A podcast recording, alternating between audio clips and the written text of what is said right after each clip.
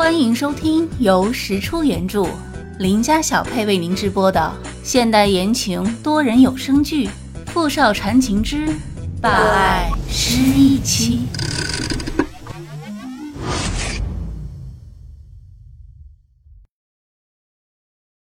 第十一集。第二天早上一到公司就被叫去紧急开会，石小念当时还在纳闷呢。到底出了什么大事儿？一大早的就叫人过去开会。当他到达会议室之后，就彻底傻眼了。资料外泄，世家珠宝这次和我们的主题相同，而且这是他们首席设计师今天早上公布的设计图纸。据我们调查，石小念科长是世家珠宝的独女，所以我们现在合理怀疑。是石小念科长将公司此次主题灵魂泄露了出去。公关处科长拿着一大份材料，振振有词：“我没有。”石小念转头看向傅明翰，面对其他人的质疑，他心里并没有多少慌张。他没有做这种不讲职业道德的事情，人正不怕影子斜。但当他看到傅明翰没吭声时，慌了，我会调查清楚的。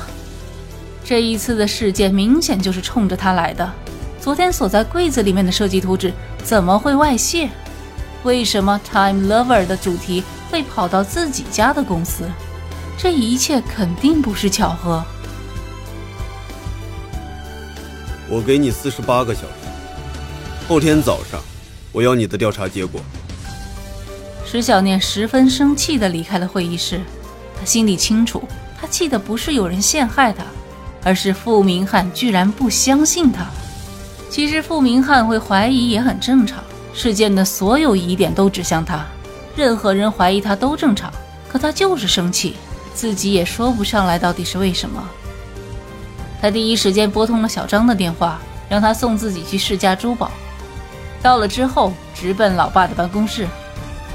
爸，这次你们的新品设计是谁负责的？张莫凡吧？怎么了？设计灵感也是他的？这我不太清楚，你可以去设计部问问。石小念的父亲一脸迷茫，还没等他开口问出了什么事情，就看见自己的女儿一脸阴沉的转身走了出去。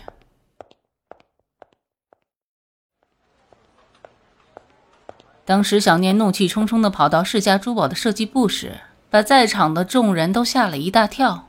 秘书赶忙迎了上来：“原来是大小姐啊，这边请。”女秘书正准备继续询问这位大小姐有什么需要自己帮忙的，就听到了石小念冷冷的、不耐烦的声音：“你们首席设计师那个叫什么凡的人在哪儿？”“是张设计师。”“哦，他的办公室在这边。”请跟我来。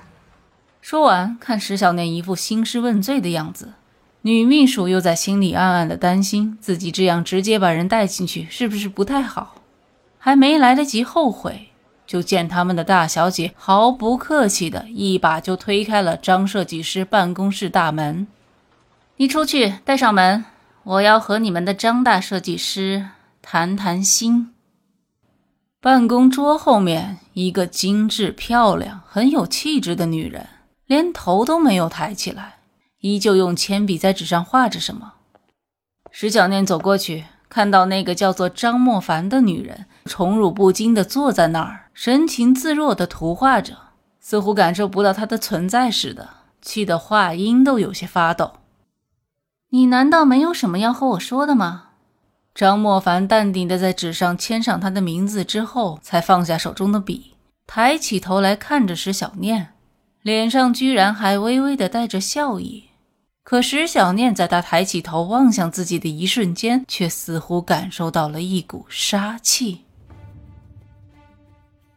原来是大小姐，什么风把您吹来了？少跟我废话！今天的发布会和新品设计稿是怎么回事？什么意思？张莫凡一脸的明知故问。你不要告诉我你什么都不知道。我昨天刚画好的设计图，为什么会在今天早上变成你的设计作品？张莫凡淡定地从柜子里面拿出那张设计图纸，放在石小念的面前。大小姐的意思是，这张图是你画的？抄袭是设计者的大忌，难道你不怕身败名裂吗？大小姐，说话要有根据。你这样胡言的指责，我是可以告你诽谤的。石小念怒目看着不知好歹的张莫凡。他说的不错，自己目前的确是没有什么办法可以指控他抄袭了自己的作品。但是张莫凡此时越是淡定自若，就越是说明他绝不可能对此事一无所知，否则不会是这样的反应，是吗？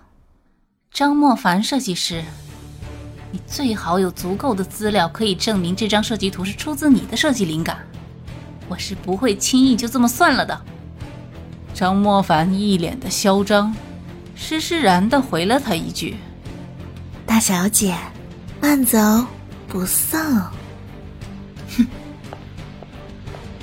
气死我了！真的气死我了！这个世界上怎么会有这么不要脸的人？从自家公司回到明翰集团之后，石小念直奔保安部，想要调取昨天晚上的监控记录，却被告知。他所在的办公室监控三天前就坏了，还未修好，还真是巧啊！这就更加可以确定，这次的事件一定是有人事先设计好的。事情到了现在这样的地步，他该怎么办呢？没有监控记录，他要如何在四十八个小时之内证明自己的清白呢？石小念回到自己的办公室。一边咒骂着不相信他的傅明翰，一边在办公室里面翻找，想看看能不能找到一些蛛丝马迹。结果一番寻找下来，除了把自己累得半死，一无所获。瘫在椅子上，他心里好难过。石小念又想起当初傅明翰说相信自己的能力那个笃定的样子，红了眼眶。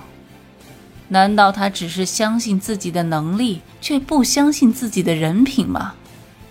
越想越气，石小念忽然起身，直奔总裁办公室。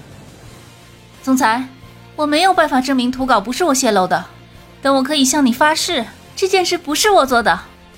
我知道。你相信我？嗯，我今天在会上只是公事公办而已，但事情还没有解决。虽然我可以把你的问题压下来，可这个图已经被爆出来了。公司下一季的新品肯定会受影响，你们设计部必须要有新的、更好的设计，才能盖过这次的丑闻。傅明翰突然伸手摸了摸石小念的脑袋，我也相信你可以。石小念愣了一下，看着他，有些说不出话来。怎么形容他现在的心情呢？傅明翰对他的信任，使他莫名的心安。之前所有的怒气和委屈，此刻都烟消云散。小北，会没事的。啊，原来他对我的信任是出自这里。石小念转身离开了总裁办公室，他不想听，不想再听到他叫自己小北。他不是小北，他是小念。刚回到自己的办公室。石小念的手机上就收到一条信息：一个人来后街，有东西交给你，不准告诉别人，不然后果自负。虽然他不知道是谁发的信息，但是直觉告诉他，一定和这次的抄袭事件有关。奇怪，抄都抄到了，他还想做什么？难道是我今天对他的警告起了作用？他是来和解的？权衡之下。石小念还是决定去看看，光天化日的，总不会有生命危险。可当他刚走进后街，还没来得及打开手机联系对方，就有一辆黑色的面包车突然停在了他的身边，从上面下来几个人，其中一个人二话不说，一棍子打在了他的后脑，石小念顿时眼前一黑，就昏了过去。